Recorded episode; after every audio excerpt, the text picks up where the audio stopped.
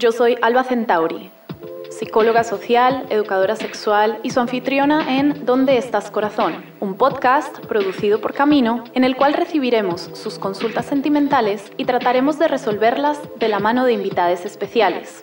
Si bien estaremos dando respuesta a sus casos particulares, este podcast no puede reemplazar un espacio terapéutico personalizado. Porfa, reciban lo que resuene con ustedes y dejen lo demás.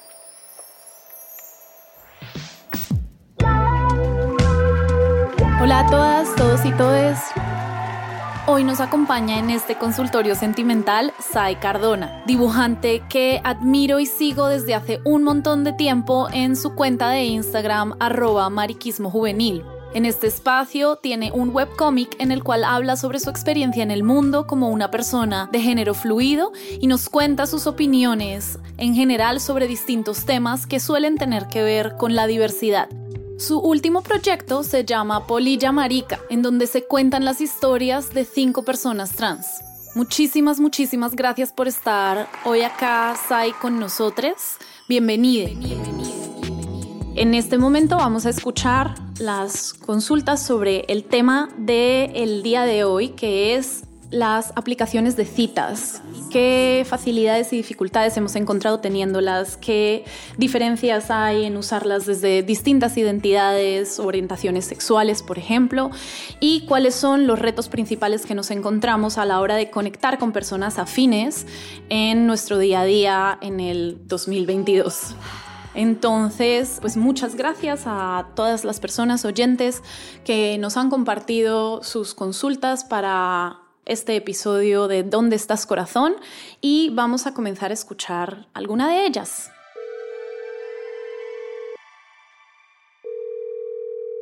Hola, hola. Yo estaba en Tinder muchas veces, estaba en muchas apps muchas veces, he intentado, invertido tiempo, he pensado sobre la biografía, las fotos, he creado y recreado mil situaciones en Tinder. He pensado que Tinder exclusivamente tiene unas implicaciones muy diferentes para las personas heterosexuales que para los homosexuales puntualmente. No sé cómo sea el caso de las lesbianas, pero al menos para mí Tinder e, es como la antesala, ¿saben? Como cuando uno va a hacer visita y tiene que hacer visita en la sala porque están los papás y está uno buscando el momento para meterse al cuarto o al baño a chupárselo al novio, pero no se puede porque, pues porque hay que hacer visita en la sala. Siento que Tinder es muy de eso desde la homosexualidad, porque si uno quisiera tener sexo, en una app de citas va directamente a Grindr, al menos para los homosexuales, porque tampoco sé si hay apps de citas para tener sexo inmediatamente o de una manera como tan específica como se busca en, en, en Grindr, no sé si lo exista para otras orientaciones sexuales, pero en muchos casos creo que Tinder no me ha aportado mayor cosa. Siento que es una aplicación muy infértil también para la homosexualidad, porque las lógicas de las apps de citas también tienen que ver con mucha disposición y creo que Tinder para los homosexuales es de nuevo una antesala a. Así que ustedes qué piensan, creen que está atravesada las apps de citas también como por la orientación sexual tiene implicaciones diferentes para heterosexuales y homosexuales.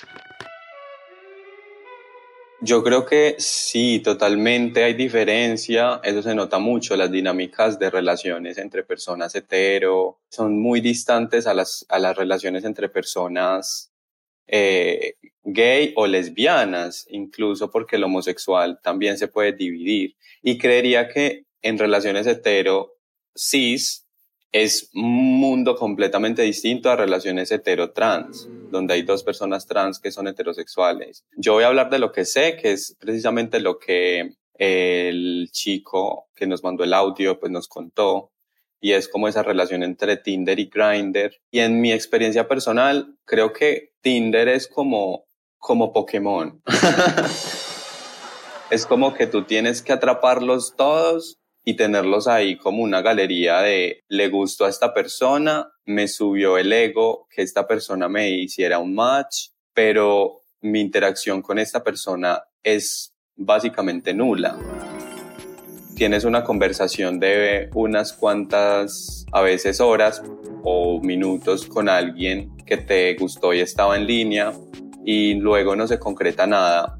Creo que también tiene que ver mucho la disposición personal y el interés personal, porque de verdad pues hay gente que sí le mete la ficha a tener una cita, pone sus intereses, las cosas que le gustan, las que no le gustan, pero no seamos como ilusas en pensar que de esa manera vamos a encontrar como de verdad una persona adecuada, porque primero, la cantidad y digamos la oferta de personas homosexuales no es tanta como la de personas hetero.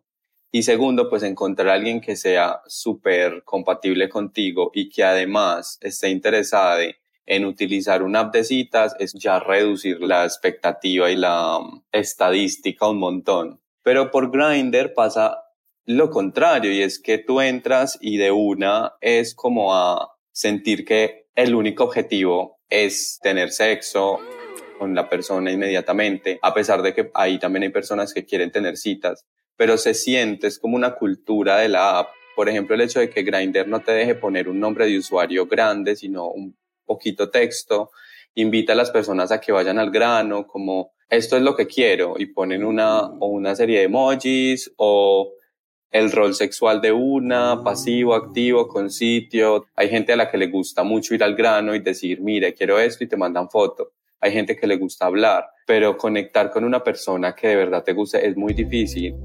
Concordar con la persona adecuada y además restringida por la geografía porque a menos que tú pagues un montón de plata que vale como la mensualidad, solo te muestran un, un ratio muy reducido de personas. Y a mí la verdad me parece que son más negativas que positivas, pues desde mi experiencia. Muchas gracias por compartirnos un poquito de tu experiencia también ahí junto con algunas ideas. Siento que en esto que nos has contado podríamos estar todo el episodio desarrollando distintos temas porque has hablado de el esfuerzo o el interés que le ponemos a construir nuevas relaciones a través de estas aplicaciones y cómo eso queda reflejado a veces también en las descripciones del perfil y el asunto de cómo evidentemente tanto desde la diversidad de identidad de género y de orientación sexual y también de la diversidad de modelo relacional, somos minorías dentro del contexto, entonces cuando estamos en esos espacios que son principalmente cis heterosexuales, nos encontramos con que pues va a ser mucho más difícil hacer match en cuanto en el perfil divulgues abiertamente tu estatus trans o pues tu decisión de vivir las relaciones de forma no monógama has puesto sobre la mesa un poquito este tema que creo que nos van a llegar más preguntas más adelante, que es la responsabilidad, este asunto del ghosting, el anonimato que permite que parezca que eso no es el mundo real. A mí me hace mucha gracia esto que dice la gente como de, bueno, es que yo prefiero conocer a personas en el mundo real pero es que la virtualidad es real y si no reconocemos eso nos vamos a seguir haciendo un montón de daño todo el tiempo. Eh, y también has nombrado una cosa que a mí me encanta, que son este asunto de cómo estos espacios construyen sus propias dinámicas y que así que tengamos unas reglas para relacionarnos, unos acuerdos implícitos o explícitos para relacionarnos por fuera, también van amoldándose a, a distintos fines cada una de estas apps. Yo creo que uno de los grandes dilemas del uso o retos que presenta el uso de estas apps es que hay gente buscando conexiones emocionales, hay gente buscando relaciones a largo plazo, sexoafectivas del tipo pareja, y hay personas buscando solo sexo. Y entonces esto hace que no nos encontremos, ¿no? O sea, estaría genial que separen las apps como esta es la app para tirar. Ah. Y entonces acá si quieres pareja, solamente si quieres pareja. Y aún así tendríamos problemas porque mucha gente no sabe tan claramente lo que quiere y cree que quiere una cosa y luego en verdad es la otra. Ah. ¿Te parece si escuchamos la siguiente consulta a ver si podemos ir profundizando y hilando algunos de los temas que han estado saliendo en este ratito? Sí, de una. Hola Alba, eh, yo llevo usando aplicaciones de citas desde hace unos años, pero siento que las conversaciones se troncan muy fácilmente. Siempre busco hablar desde lo que ponen las personas en sus biografías y por eso pongo cosas en mi biografía para poder crear conversación, pero creo que muchas veces, y no sé por si sea por ser mujer, eh, siento que las conversaciones se quedan en un lugar de donde si no hago preguntas, las personas simplemente no, no crean una conversación Entonces creo que mi pregunta va un poco relacionada a eso, cómo conversar por estas apps de citas y cuándo es bueno decirle a una persona que salga contigo eh, y cómo saber si hay química dentro de estas conversaciones que son casi nulas. ¿Cómo sientes tú, Sai, que se te ha dado esta posibilidad de conectar a través de estas apps? ¿Sientes la misma, no sé cómo llamarlo, como mm, el mismo reto en este aspecto que la persona que nos consulta te ha pasado? ¿Cómo se te ha dado a ti esta parte de lograr entablar conversaciones que lleguen a algún lugar, que lleguen a una cita? Pues es que esta chica nos ha hablado de la química y, o sea, la química dentro de la aplicación, yo creo que eso no existe. Yo creo que eso es inventado. Es como, mor, no. O sea, tú si quieres tener química con alguien, tienes que conocerle en un espacio físico donde nuestros cuerpos estén juntos y donde pues podamos precisamente permitir que suceda la química, porque es que es una cosa corporal, o sea, no es una cosa ideológica, donde te sientas cómoda con el olor, con el movimiento, con la mirada, con el tono de la voz, como con un montón de cosas que no vas a encontrar viéndole la cara a la persona. A ti te puede parecer muy guapa una persona en su foto y en sus 20 fotos que pueda poner en el carrete de la red social.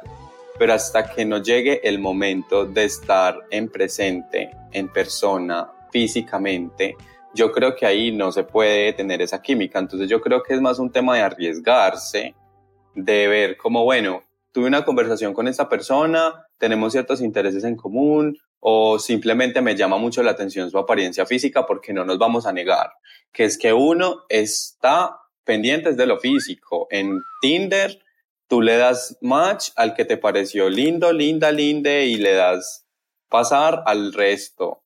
Pero yo creo que en las, en las dinámicas de, estar físicamente en un espacio, eso no pasa. A mí, por ejemplo, me llamó mucho la atención. Una vez yo tuve como un, una relación que fue un fracaso, pero duró unos meses y fue divertido esos meses que duró, con alguien con quien yo jamás en mi vida tuve ningún tipo de interés. En redes sociales ya le había visto y me parecía, o sea, no me atraía, no me nada.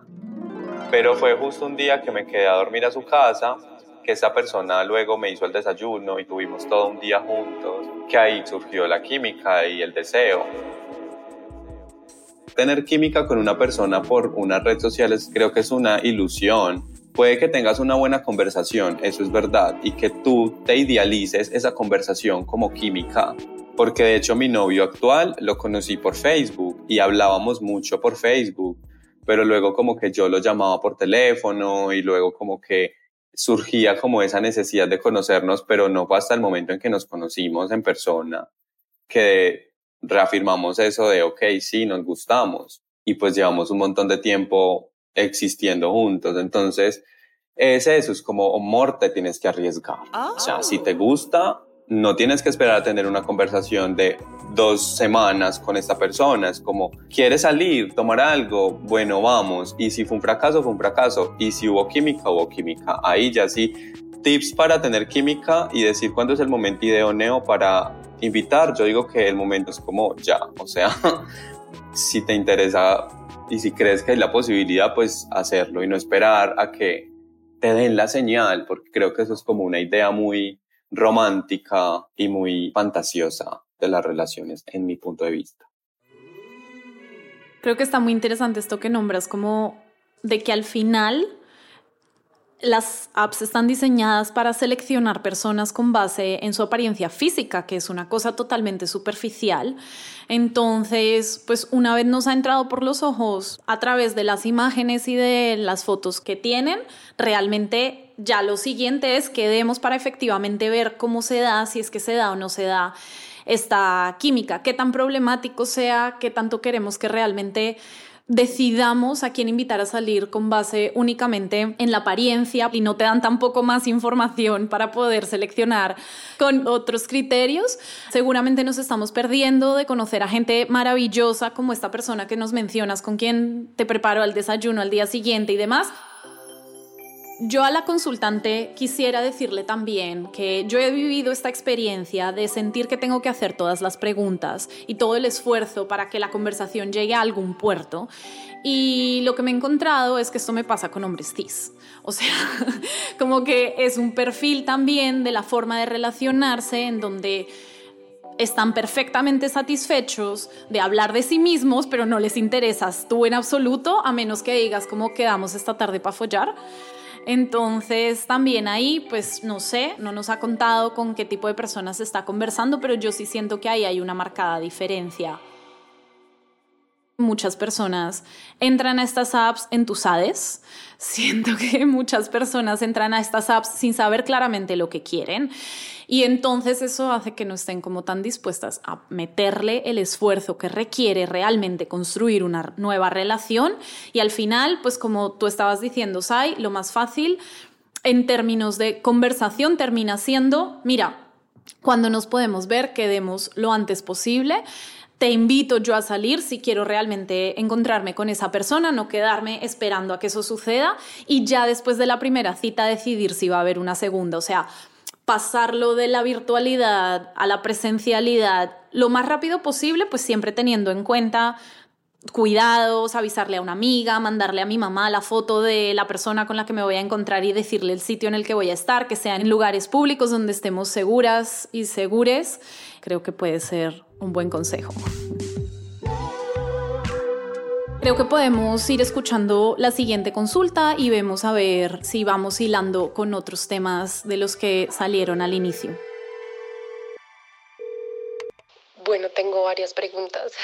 La primera es cómo podemos ser como responsables afectivamente con las otras personas cómo lo comunicamos, ¿no? Porque a veces cuando sales con las otras personas en estas aplicaciones, en las primeras citas pasan muchísimas cosas y como que ni siquiera hay esos espacios para hablar de, em, siento yo por la adrenalina o como la emoción, y nunca se habla de cómo ser afectivos y luego nos desaparecemos o luego ya no queremos seguir hablando con la otra persona y no sabemos cómo decirle o ellos no saben cómo decirnos a nosotros y cómo decirles como que fue una buena experiencia pero ya no quieres continuar. Y digamos a mí personalmente se me dificulta mucho em, cuando quiero decirles como bueno podemos seguir saliendo pero vamos a salir de o sea, quiero que salgamos de tal forma, o vamos a hacer esto, o cómo podemos hacer lo otro, me parece súper complejo. Por un lado, eso, por ejemplo, de mi parte, cuando yo ya no quisiera continuar y quisiera ser responsable con la otra persona, pero digamos también me pasa un montón y es que no sé cómo cuando yo sí quiero continuar saliendo con la otra persona, pero siento que la otra persona no quiere. Cómo le comunicamos a las personas o manifestamos o les expresamos como lo que estamos sintiendo a partir de lo que salimos, de lo que hicimos, eh, sin sentir como tanta inseguridad, como al tema de que te rechacen o que te digan como que ellos no quieren, como tú puedes, digamos, afrontar eso y decir como está bien, no pasa nada, porque seguramente vas a seguir hablando con más personas. Esta consultante nos plantea el asunto de la responsabilidad. Eh, Tú nos has mencionado hace un ratico el ghosting y yo creo que este tema de qué tan responsables tenemos que ser en las apps de citas se relaciona un montón con las dinámicas propias de los espacios. O sea, creo que nos estamos volviendo loques tratando de imponerle nuestras éticas políticas en torno a las relaciones a espacios que tienen dinámicas que son funcionales. Es decir, si existe unmatch, como opción, ¿no? Eliminar el match, es porque sirve de alguna manera a la funcionalidad de cuando hay tantas opciones poder estar eligiendo. le vamos a llamar a eso gostear, pues si llevamos tres semanas saliendo, hablando todos los días y teniendo citas semanales o dos citas a la semana, pues lo podemos llamar gostear, pero si simplemente no se dio no hubo química, incluso nos vimos una vez, pero no nos terminó de gustar, creo que tenemos que permitirnos la posibilidad de usar estas dinámicas de estos espacios a nuestro favor para pues no tener que quedarnos ahí en un sobreesfuerzo, o sea, ya bastante es trabajo lograr encontrar gente afín y charlar con esta gente, invitarla a salir, como para que encima de eso tengamos que ponernos y no estoy llamando en absoluto a la irresponsabilidad o al descuido, es simplemente tener en cuenta que es la dinámica ya implica unos acuerdos implícitos. Y podemos aceptar esos acuerdos o puede que no nos gusten y queremos rechazarlos, pero podemos usarlos para que se dé de una forma más tranquila y más sencilla el relacionamiento, ¿no? ¿Tú qué piensas de esto de cómo ser responsable en las apps? Y me encantaría que añadas también pues esta segunda pregunta que tiene que ver con cuando además estamos viéndonos con varias personas o hablando con varias personas simultáneamente, porque así son las apps, todo el tiempo estamos siendo, relacionándonos sin exclusividad. Espérame acomodo que tengo tanto que decir sobre este tema. Primero, quisiera como mencionar que cada persona es responsable de tener como su mochilita emocional bien construida, su ego lo más manejado posible, eh, su resistencia a la frustración también como presente. Ahora bien, cuando ya hay una relación, digamos una interacción de, como tú decías, de algunos días o semanas, o se han visto, se han encontrado en espacios, han tenido algo de intimidad, entendiendo la intimidad pues como algo muy amplio, creo que la responsabilidad afectiva es la honestidad de cuáles son tus objetivos y de qué esperas de la otra persona. Y creo que esto es algo que deberíamos hablar abiertamente, porque muchas veces por no herir a la otra persona, terminamos cediendo con cosas que no queremos o terminamos eh, frustrándonos porque la otra persona no hizo lo que nosotros queríamos que hiciera. Y, es porque no somos honestas. Y a veces la honestidad duele, a veces la honestidad te incomoda, a veces la honestidad es entender la realidad de la otra persona y saber que no es compatible con la tuya, así que tú tienes la, la, obligación o la responsabilidad en ese momento de tomar una decisión. ¿Sigo o no sigo con esta persona que tiene estos intereses, que está con otra persona o tiene otros vínculos, que no está buscando una relación monógama o que sí está buscando una relación monógama? Bueno, hay como un montón de formas, eh, pero creo que eso se da desde el diálogo. Se da desde el diálogo, desde la apertura, el permitirnos ser vulnerables, porque muchas personas estamos como no quiero que me hieran, entonces no voy a dar demasiada información. Yo creo que sí es necesario ser vulnerables, como, mira, tengo esos problemas, acabo de salir de esta relación, pero me encantaría parchar y ver qué pasa, pero también estoy interesado en tener otros vínculos. Yo con las personas con las que me he relacionado, que también pues tienen un tipo de relación no monógama, porque yo tengo una relación así, tengo una relación abierta, y ha sido un proceso de mucho diálogo, de mucha honestidad, pero eso tú lo haces con alguien con quien llevas un tiempo interactuando. Tú no lo haces con el que te dio match en Tinder y a la primera tú le dices como todas tus formas de relación con los demás porque pues no es el caso, o sea, esta persona ni siquiera te conoce, apenas te, encontró y apenas va a entablar una conversación. Y yo creo que también es normal preguntar ese tipo de cosas, como, oye, ¿cómo te piensas las relaciones? ¿O cómo estás en este momento? ¿Qué quieres en este momento? O sea, como que nos cuesta hacer las preguntas que de pronto la respuesta nos vaya a afectar y creo que tenemos que tener muy bien construida nuestra mochila emocional para afrontar esa, ese tipo de rechazo que yo digo esto, pero yo soy la persona que más le tiene miedo al rechazo. Entonces a veces prefiero no relacionarme y ya, porque quiero que no me rechacen.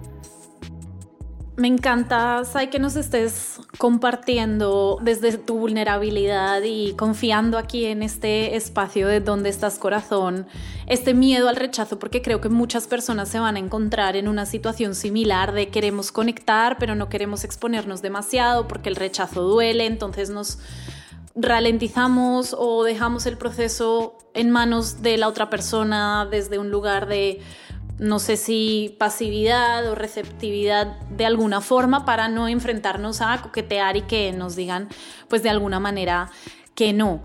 Yo, por ejemplo, sí tengo desde el inicio puesto en mi perfil la no monogamia y suele ser uno de los primeros temas que hablamos, pues porque aparte mucha gente con la que me termino encontrando en una cita, pues ya algo han visto, algo han oído por algún lado, entonces termina siendo como un tema de conversación, igual que siento que a partir de los 30 todas las citas que tengo llegan muchísimo más rápido a hablar, a veces incluso en la primera cita, de si estamos buscando tener hijes y paternar y maternar o no, si estamos buscando cohabitar o casarnos, pero siento que esto es más una cosa de ya estamos hartes todos de perder tanto el tiempo. Quisiera resaltar este asunto que comentas de la honestidad porque creo que es una respuesta idónea para lo que nos comentaba esta persona. Si recuerdo bien, se está refiriendo a un momento en donde no hay encuentro entre después de las primeras citas lo que una persona quiere y lo que quiere la otra. Entonces, yo quiero seguir de amiguis y tú quieres una relación romántica y para ti sí hubo interés para llegar a llevarlo a ese otro plano. Entonces, nos encontramos con que, pues primero decirlo. Yo mm, no estoy buscando esto contigo o no he sentido que haya esa, esa afinidad. ¿Cómo te sentiste? ¿Tú crees que podemos seguir teniendo citas románticas o podemos dejarlo más en el lado de la amistad? Y si estoy en el lado de yo me estoy medio tragando, me está gustando esta persona bastante, pero siento que del otro lado lo quieren dejar en la amistad, pues me tengo que analizar mucho y ser honesta conmigo misma antes de decidir si me voy a meter en una relación en donde no me van a dar lo que estoy buscando de esa persona de alguna manera y solamente aceptar la propuesta de amistad de la otra persona si realmente creo que es algo que puedo hacer sin frustrarme, sin pasarlo mal, ¿no? Creo que en ese sentido, muy de acuerdo con que la responsabilidad pasa por también apropiarnos de nuestras responsabilidades individuales. Yo sí creo que es controversial esta idea de solo vamos a ser responsables emocionalmente hacia gente con la que ya tenemos una relación preestablecida, pero en últimas vuelvo al asunto de que esos espacios tienen unos acuerdos implícitos propios que nos permiten hacer cosas que en otros contextos se percibirían como problemáticos sin esa carga porque están diseñados para eso y si no los utilizamos para lo que están diseñados pues nos vamos a frustrar un montón y si no queremos usarlos de la forma en la que están diseñados pues podemos buscar otros medios, otras estrategias como Instagram, ¿no? O como ir a espacios activistas comunes, ¿no? Por ejemplo, lugares en donde comparta actividades e intereses con otras personas y que me permita conocerlas. Llegades a este punto, Sai, eh, pues me encantaría que nos compartas un poco la conclusión o el consejo final, el resumen tal y como tú lo quieras compartir o si sientes que hay alguna idea que te parezca importante sobre todo este tema de los retos en torno al uso de las apps de que quieras dejar como punto y final. Sí, me encantaría pues decir que yo siempre he dicho que no hay soluciones fáciles para problemas muy complejos y el relacionarnos, el amor, las relaciones sociales, afectivas, todo esto son temas muy complejos que tienen muchas aristas, tienen muchas eh, contradicciones.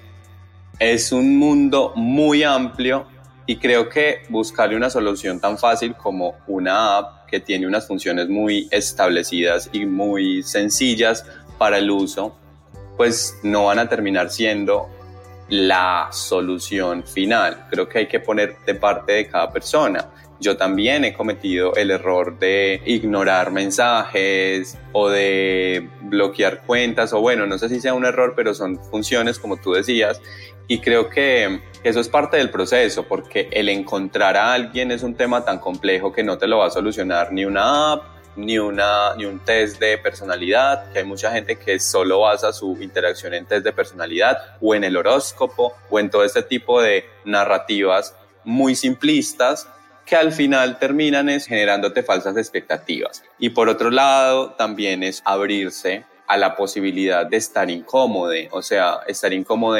significa aprender también.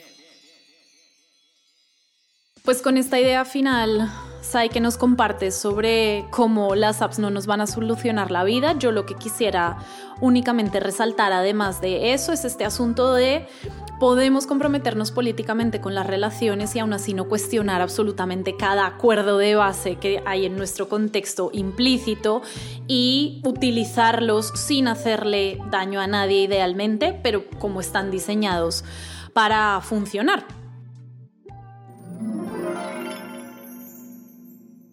Esto ha sido todo por hoy.